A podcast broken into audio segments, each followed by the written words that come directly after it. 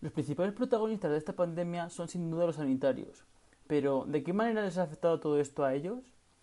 Los profesionales sanitarios están expuestos a un ritmo frenético que puede traer consigo consecuencias perjudiciales para su salud física y emocional.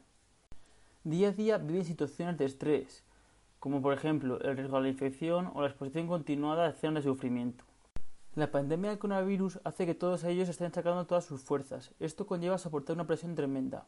Esta presión que están sufriendo y la sensación de impotencia les puede acabar generando síndrome de estrés postraumático.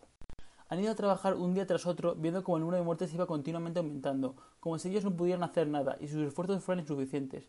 Esto genera mucha impotencia, desmotivación e incluso miedo a acudir a trabajar. Además, las situaciones que están viviendo como comunicar malas noticias, comunicar a los familiares la pérdida de ser querido, presenciar fallecimientos de manera frecuente y como en las que los familiares no pueden despedirse, son situaciones especialmente intensas y difíciles, que pueden superar su capacidad para tolerarlas. Algunos consiguen superar esta carga emocional, otros se ven desbordados. En definitiva, ahora nos damos cuenta de la importancia de estos profesionales. Deberíamos de evaluar su trabajo día a día y no cuando pasen estas cosas.